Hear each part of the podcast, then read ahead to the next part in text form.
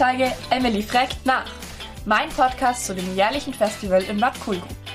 Hallo, ich bin Emily, 16 Jahre alt und Klassik ist nicht langweilig, das könnt ihr mir glauben. In meinem Podcast zeige ich euch, was vor den Aufführungen passieren muss, damit dann ein vollendetes Konzert auf der Bühne stehen kann. Ich nehme euch mit in das Klassiktagebüro und unterhalte mich dort mit den Organisatoren des Festivals. Das Ganze mache ich nicht allein, sondern auch mit meiner Tante Beate Gilgenreiner zusammen, die die Organisatorin dieses Festivals ist. Hallo und herzlich willkommen zur sechsten Folge.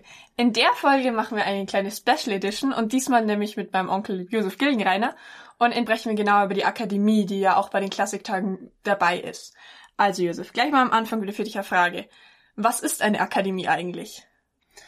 Ja, also eine Akademie im Musikbereich oder so wie wir das hier haben wollen oder wie wir das vorbereiten, das ist ähm, ein Sommerkurs und an einem Ort, wo viele junge Musikerinnen und Musiker zusammenkommen, viele Dozierende zusammenkommen, um da quasi neue Dinge zu erforschen. Auf der einen Seite bekommt man natürlich althergebrachtes in Anführungszeichen äh, mit äh, und zum anderen kann man hier auch neue Sachen ausprobieren, neue Techniken auf dem Instrument, neue musikalische Eindrücke suchen. Das ist eine Akademie, wie wir sie in Bad Kohlgrub veranstalten. Und weil das Ganze ein musikalisches Festival ist, ist das ja jetzt vor allem an Streichinstrumenten jetzt orientiert hier, oder? Es ist jetzt ein Streichinstrument, also es sind jetzt im Moment Streichinstrumente, die angeboten werden. Ähm, es war auch mal Gesang dabei und auch Klavier dabei. Also da gibt's eigentlich jetzt äh, an sich ja keine Einschränkung. Nur ich als Kontrabassist bin nun mal Streicher ja. und mache Musik mit mit Streicherinnen und Streichern zusammen. Und äh, deswegen ist es im Moment äh, stärker. Ja, genau. Okay. Und wie bist du jetzt genau auf die Idee gekommen? Weil von der Tatsache, dass es Akademien gibt und dass du eine selber eine machst, ist ja dann nicht sehr naheliegend grundsätzlich erstmal. Ja, ich habe eigentlich äh, relativ viel schon unterrichtet, ähm, Hochschüler unterrichtet, Hochschülerinnen und zwar dann auch vor allem in Wien und dort habe ich auch einen Meisterkurs gehalten an der Universität für Musik und Darstellende Kunst und Studentinnen und Studenten haben mich immer wieder mal gefragt, äh, hast du nicht einen eigenen Kurs und äh, könnten wir nicht auch im Sommer mal was machen und so. Ja, dann äh, hab, hatte ich die Idee oder ein, ein, Freund hat mich eigentlich auf die Idee gebracht, du sag mal, ihr habt doch da diesen schönen Ort Bad Kohlgrub, da gibt's doch Räume, mach halt einfach selber. Genau. Und, und so ist es dann entstanden. ist es dann entstanden und dann habe ich den äh, Studentinnen und Studenten halt das bekannt gegeben und dann war das immer sehr gut besucht und so machen wir das seit ein paar Jahren und macht, es macht große Freude. Das hört sich ja cool an. Damit wir jetzt nochmal auf die erste Frage ein bisschen zurückkommen, da haben wir ja geklärt, was grundsätzlich eine Akademie ist. Aber was ist jetzt denn jetzt das Besondere an der Akademie in Bad Kohlgrub? Weil es ist jetzt eher ungewöhnlich, dass mitten am Land eine musikalische Akademie stattfindet. Ja, und das ist auch schon ein Teil des Besonderen, ähm, weil man hier in Bad Kohlgrub einfach auch seine Ruhe hat. Man hat ein dörfliches Leben, aber trotzdem das äh, einlädt, um auch mal äh, sich nachher in einem Biergarten zu treffen und halt auch äh, gut essen zu gehen. Und ansonsten ist es tatsächlich diese Ruhe auf der einen Seite, auf der anderen Seite auch die äh, diese Idee und das funktioniert aus, dass auch die Leute wirklich von weit her kommen. Also die weiteste Teilnehmerin war aus Kalifornien, sonst da kamen die Leute auch aus Island und überall her. Also das ist, dass die Leute halt ja von weit her kommen, um halt hier mit den Dozierenden arbeiten zu können. Und, und dieser Spot, dieser Fokus quasi, das Brennglas, wenn man so will, ist äh, was Besonderes hier. Und, und so machen wir das. Vorhin hast du ja schon mal von dem Schwerpunkt gesprochen, dass es hier vor allem darum geht, die Technik zu verfeinern. Aber gibt es wirklich einen zentralen Schwerpunkt, der diese Akademie wirklich grundsätzlich prägt? Also die Technik ist, ist das eine Thema. Also jetzt mal, um, um das ganz Große zu nehmen, jetzt war ja das äh, Beethoven-Jahr im vergangenen Jahr, das ist jetzt erweitert worden auf 2021 und wir setzen jetzt ähm, die Klassiktage ja insgesamt nochmal unter, unter diese Überschrift Beethoven. Ähm, und insofern haben wir heuer auch einen äh, Kammermusikschwerpunkt äh, mit dazu getan, quasi zur Akademie. Und da werden äh, Werke Beethovens äh, speziell zur Aufführung gebracht und halt eben vorher einstudiert. Dozierende und Studierende machen das miteinander. Und da sind wir eigentlich auch schon ein bisschen am Kern des Ganzen, weil praktisch alle Studierenden ja an anderen Hochschulen schon ihre Ausbildung absolvieren und lernen. Und da lernen die natürlich sehr viel. Also Technik, musikalische Phrasierungen und, und all diese Dinge. Und jetzt sind wir auch wieder beim Besonderen oder bei dem wichtigen Punkt hier in Bad Kohlgrub. Mir ist es besonders wichtig, dass man auch quasi die Dinge zwischen den Zeilen mhm. äh, lernt. Also dass man halt auch lernt, was ist eigentlich das Wesen des Musikers, der Musik. Und das kann man hier sehr gut eben mit den Dozierenden zusammen machen. Also in, in, im Kammermusikprojekt werden wir das so machen, dass äh, Dozierende und Studierende zusammenspielen und dann lernt man die Dinge eben nicht nur, indem man sie gesagt bekommt, lauter, leiser oder so, sondern man sieht, ah, der, der spielt ein bisschen so oder die spielt ein bisschen so und dann reagiert man drauf. Übrigens auch andersrum. Also wenn, äh, wenn äh, jemand in einem Ensemble eine tolle Idee hat, dann freut sich auch der Dozierende, da äh, mitzumachen. Das ist ja vollkommen klar.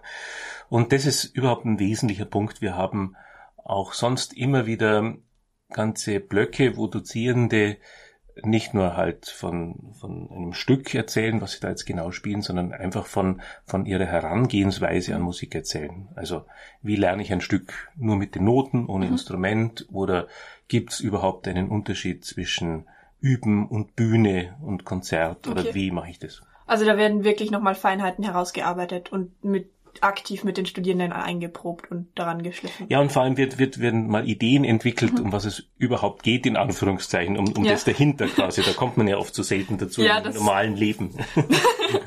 okay, und wir haben jetzt äh, schon viel drum gesprochen und gibt's eigentlich auch spezielle Kurse, also die sich jedes Jahr wieder ändern, oder ist das Setting immer das gleiche? Es gibt immer zusätzliche ähm, Veranstaltungen, die immer wieder mal dazukommen. Im Wesentlichen ähm, ist natürlich die Basis mein Kontrabasskurs. Dann äh, gibt es tatsächlich äh, Dinge, die mal dazukommen. Also Cornelia Kalisch, äh, Opernsängerin aus äh, Zürich, ehemalige Opernsängerin aus Zürich, hat, äh, hat einen Gesangskurs hier. Edward Rushton für Klavier. Und heuer schon zum zweiten Mal sind natürlich mit Christian Altenburger, Thomas Selditz, zwei Streicher aus Wien da, von der Universität in Wien. Und heuer kommt eben neu Cello dazu mit Patrick Dimenga aus der Schweiz. Und ja, so ist der Kern immer der gleiche, aber mit verschiedenen Schwerpunkten. Ehrlich gesagt machen wir das je nachdem, was wir selber für spannend erachten. Also es ist wirklich eine variierende Akademie, die jedes mhm. Jahr einen anderen Schwerpunkt hat und somit sehr viel Facettenreiches aufweist. Genau, so ist es. Super. Und gerade eben hast du ja schon ein paar Professoren und Dozenten genannt. Gibt es da welche, die immer wiederkehren? Oder habt ihr grundsätzlich eigentlich, du bist da und sonst sind immer wieder neue da? Ja, wobei schon die Idee ist, dass dann, äh, dass man dann auch so, so wie so einen Kern, ja, aufbaut mhm. oder halt so einen Kern hat. Und das ist im Moment, ist es tatsächlich eben Christian Altenburger, Thomas Selditz und ähm, ich mache eben die Bässe. Ja. Okay. Mhm. Und vorhin hast du schon davon erzählt, dass sehr viele Studenten auch aus unterschiedlichsten Ländern kommen und teilweise wirklich von den anderen Kontinenten hierher reisen. Wie ist denn das Auswahlverfahren bei einem so großen Spektrum? Ja, wir haben das, äh, wir machen das ja auf der Homepage auch bekannt. Also wen wir ansprechen wollen, das sind äh, meistens ja fortgeschrittene Studierende, ähm, auch Leute, die sich gerade um Stellen bewerben oder die vielleicht sogar in einer Solokarriere noch einen Schritt weiterkommen wollen. Äh, die sprechen wir an und äh, wer quasi da so dazugehörig sich fühlt, der ist dann natürlich angesprochen und dann ist es im Wesentlichen geht's dann äh, einfach nach dem Datum der Anmeldung ganz offen okay. gestanden. Ja, genau. Also ganz easy eigentlich. Ja, genau. Und wenn man jetzt sieht, ja, jetzt äh, der junge Herr oder die junge Dame ist jetzt eigentlich äh, Musikschüler und passt jetzt eigentlich nicht so in das Raster, dann ist er vielleicht auch beim anderen Dozierenden ja besser aufgehoben ja. in, in, der heimischen Musikschule oder so. Und, ähm, ja, dann, dann würde man da schauen oder so, aber grundsätzlich äh, ist mir das, glaube ich, auch noch gar nicht so untergekommen, sondern ja. die Leute melden sich an und dann, und dann, dann sieht man, wie viel Platz ist. Ja, ja, okay. Genau. Mhm. Und wenn wir gerade schon bei den Teilnehmern sind, wie finden es die denn hier in Bad Kohlgrub? Weil es ja dann doch eher ein Dorf und viele würden ja dann doch eher aus der Stadt kommen, würde ich annehmen. Ja, genau. Das muss man natürlich die Teilnehmenden selber fragen, aber die äh, Rückmeldungen sind alle immer sehr, sehr gut. Also die fühlen sich total wohl. Auch am Ende der Kurse hat man meistens schon wieder die Anmeldungen fürs nächste Jahr oder so. Also die ähm, Leute fühlen sich hier eigentlich sehr wohl und das ist ja eben auch ganz was Wichtiges. Mhm. Also man, man braucht ja, ja, man soll sich einfach wohlfühlen. Ja, das ist doch schön, wenn man das dann auch so vermitteln kann. Bleiben wir noch ein bisschen bei den Teilnehmern. Kann man da vielleicht instrumentenspezifisch feststellen, dass zum Beispiel bei den Violinen vor allem es eher weiblichere Interpreten gibt oder bei den Bässen jetzt zum Beispiel eher männliche Interpreten oder ist es sehr durchmixt? Das ist eine sehr gute Frage und vor allem ja auch deshalb, weil ja im Moment auch die Gender-Debatte ja sehr stark ist und die Lohngleichheit, äh, Frauen, Männer, Rentendebatte, also es sind, ja, es sind ja im Moment auch viele gesellschaftliche Debatten zum Thema.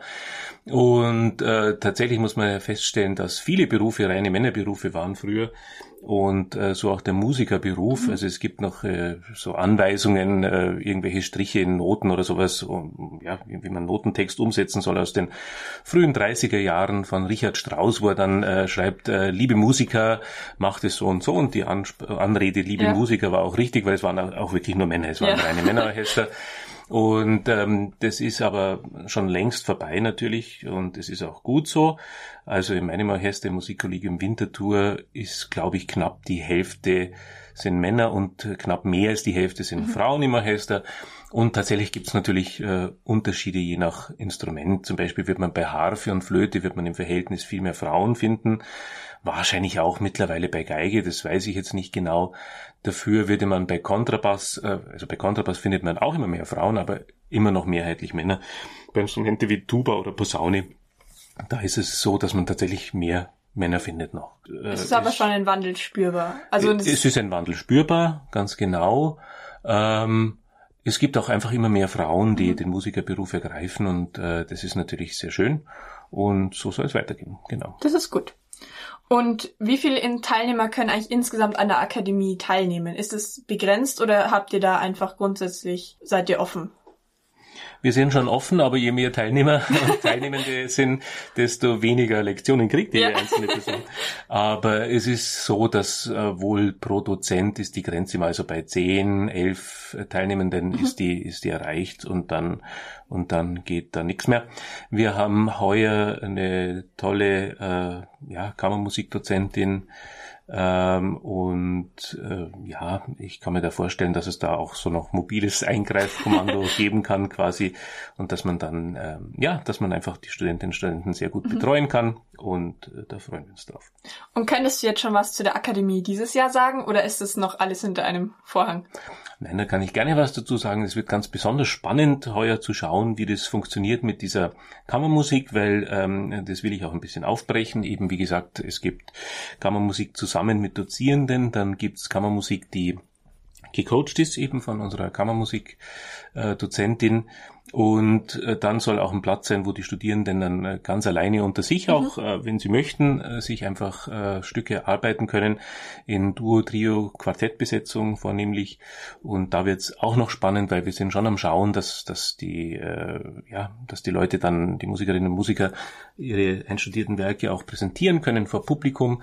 Und da freuen wir uns doch darauf, dass es sehr viele Konzerte in Bad Kohlgrub geben wird, aber eben neu auch in Garmisch-Partenkirchen im, im Zusammenhang mit dem Richard Strauss Institut. Da haben wir das Angebot, auch kleine mhm. Konzerte noch zu veranstalten. Also ist das ist auch neu.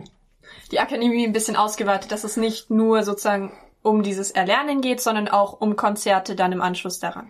Genau, und das ist auch wichtig, weil es gibt eigentlich gar keine Trennung zwischen Erlernen und, und Bühne ja, okay. in unserer Wahrnehmung, sondern das ist, das ist, äh, das ist ein Ding. Genau, also es ist wie bei einem Schreiner. Der mhm. Schreiner schreinert nicht nur und nachher gibt's irgendwann mal äh, irgendwie einen anderen Teil, sondern das ist ein Prozess vom ersten Brett bis zum fertigen bis zum Schrank. Genau. Ah, okay, das, das ist ja mal interessant zu hören, weil als außenstehende Person sieht man immer so, ja, ja, sie üben und dann gehen sie auf die Bühne. Aber dass man das wirklich mal verdeutlicht, dass die zwei Sachen eigentlich zusammenhören und das ein ganzer genau. Prozess ist, ist, glaube ich, sehr wichtig in diesem Kontext. Es ist auch sehr interessant jetzt mit dem Corona-Lockdown, weil ich sehr viele Kolleginnen und Kollegen kennen, also äh, gesprochen habe und die auch mir bestätigt haben, wenn es keinen wenn es keine Auftritte gibt, gibt's auch kein Üben. So nach dem Motto, ja, weil okay. es macht gar keinen Sinn. Wozu denn? Ja, also, wozu? Ja, genau. Dann ist die allumfassende ja, genau. Frage, wozu? Ja, genau. Gut, ich glaube, das war's, glaube ich, für die Folge. Oder möchtest du noch irgendwas anfügen? Nein, Herzlichen Dank für die Einladung. Danke auch fürs Dasein. Und dann haben wir in der heutigen Folge die Akademie von den Klassiktagen besprochen. Fragen gerne wieder an die E-Mail und das war's. Fit euch!